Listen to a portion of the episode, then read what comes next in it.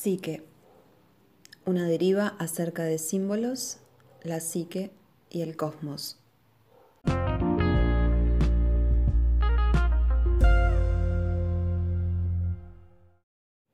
Este libro se trata de la decapitación de una vieja bruja. Lady Macbeth, pegada al lugar de insaciable poder, incapaz de soportar el fracaso al punto de rechazar la vida, servirá como símbolo de la mujer a la que se le ha robado su feminidad a través de la persecución de, de fines masculinos que son en sí mismos una parodia de lo que la masculinidad realmente es.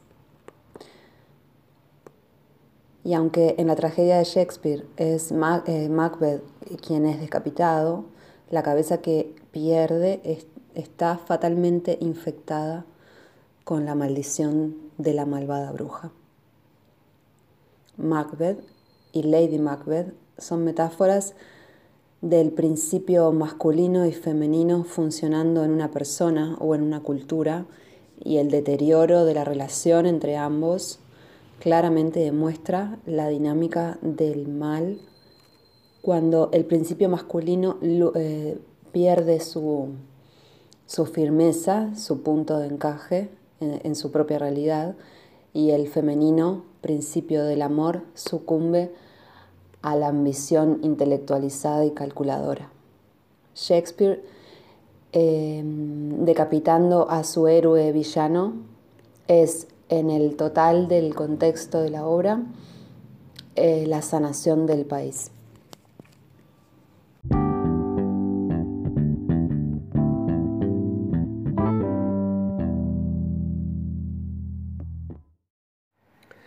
El pensamiento lineal no me es natural. Más aún, mata mi imaginación. No pasa nada. No suena ninguna campana. No hay aquí y ahora. No hay momento para decir sí. Sin esos momentos no me siento viva. Entonces, más que dirigirme hacia un objetivo, prefiero el placer del viaje en espiral. Y le pido a mi lector que se relaje y también disfrute de la espiral. Si te pierdes de algo en la primera vuelta, no te preocupes. Puedes captarlo en la segunda, tercera o novena. No importa. Lo importante es que estés relajado y que si sientes que suena alguna campana, la escuches y le permitas resonar en todas las campanas de tu propio espiral. El mundo de lo femenino resuena. El momento es todo. Si no resuena ninguna campana, o es el espiral equivocado, o el momento equivocado, o no hay campana.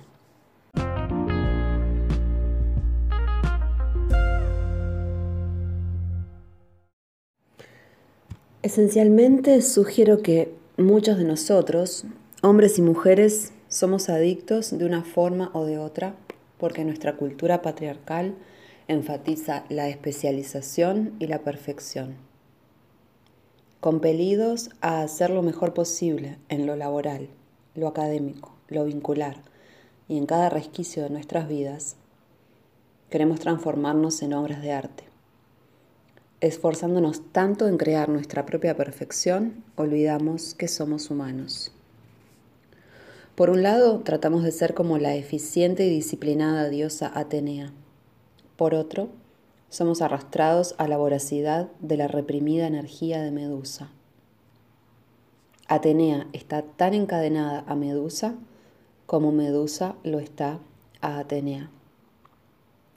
Quedamos atrapados en los extremos de los dioses territorio al que no pertenecemos. Mientras tanto, la olvidada es la doncella Andrómeda, encadenada a una roca y en peligro de ser sacrificada por un monstruo del inconsciente.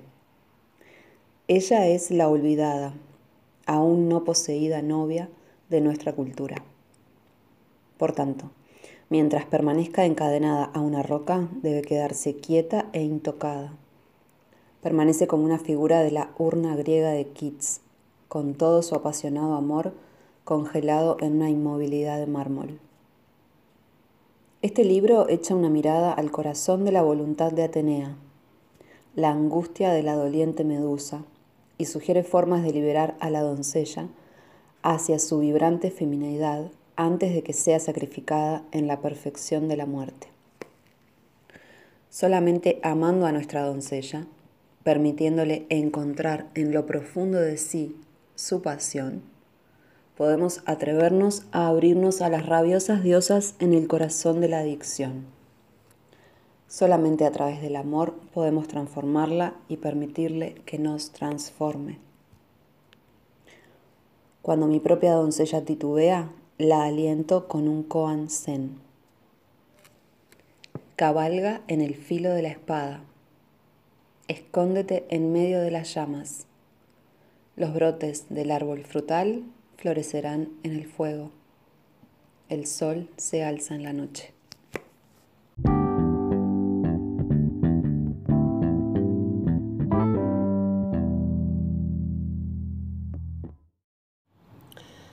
Lo que hace falta es el restablecimiento del equilibrio de la vida.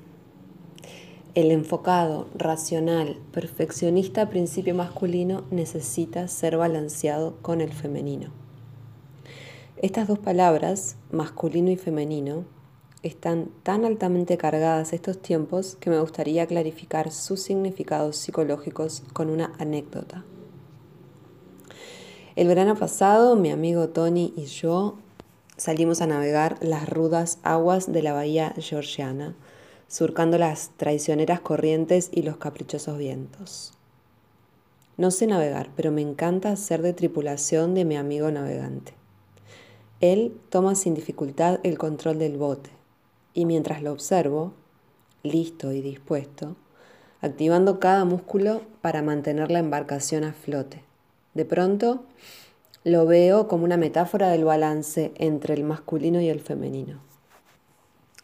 Veo el cuerpo fuerte y la mente aguda fundidos en perfecta armonía.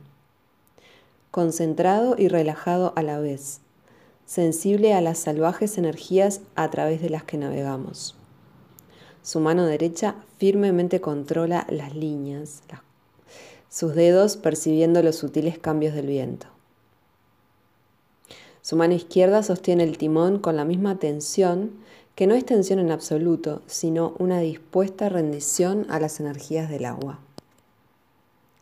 Sabemos que dependemos de las energías del viento y el agua para movernos, pero también de su experticia como navegante.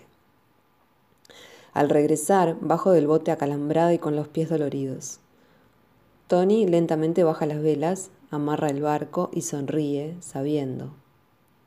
Ese saber lo transmite en su caminar mientras salimos del muelle, confiado, erecto, relajado. Confía en su cuerpo animal y es capaz de rendir su propia fuerza a fuerzas infinitamente mayores que él. Lo eterno lo atraviesa porque él se ha sintonizado exactamente para recibirlo. Ahora, no estoy sugiriendo de ninguna manera que yo, débil mujer, deliberadamente me puse en una situación en la que dependía completamente de un hombre grande y fuerte. De hecho, me gusta tanto navegar con Tony como con mi amiga Mari, que es tan buena navegando como él. Ese es el punto. Masculinidad y feminidad no tienen nada que ver con estar atrapado en un cuerpo de hombre o de mujer. Si somos biológicamente mujer, el ego es femenino y llevamos internamente nuestro masculino, que Jung llamó animus.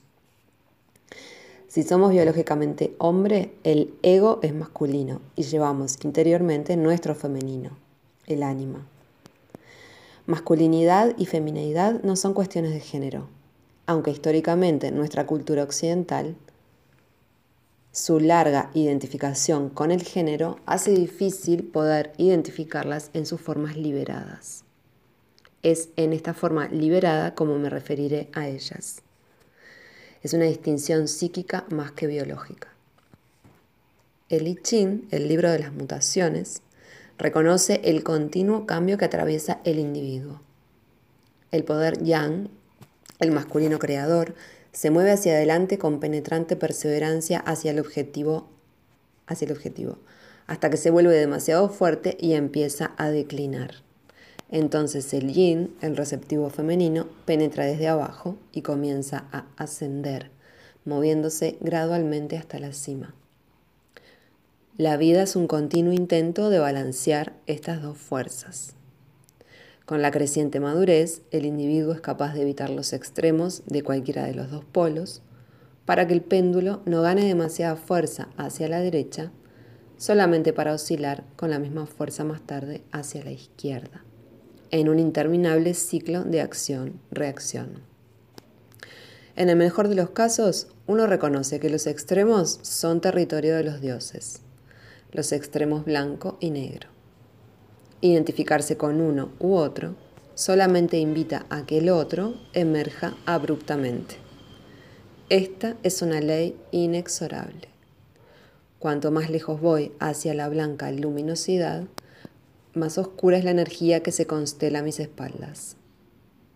Cuanto más me esfuerzo en la perfección de mi imagen ideal, más escatológicos serán mis sueños.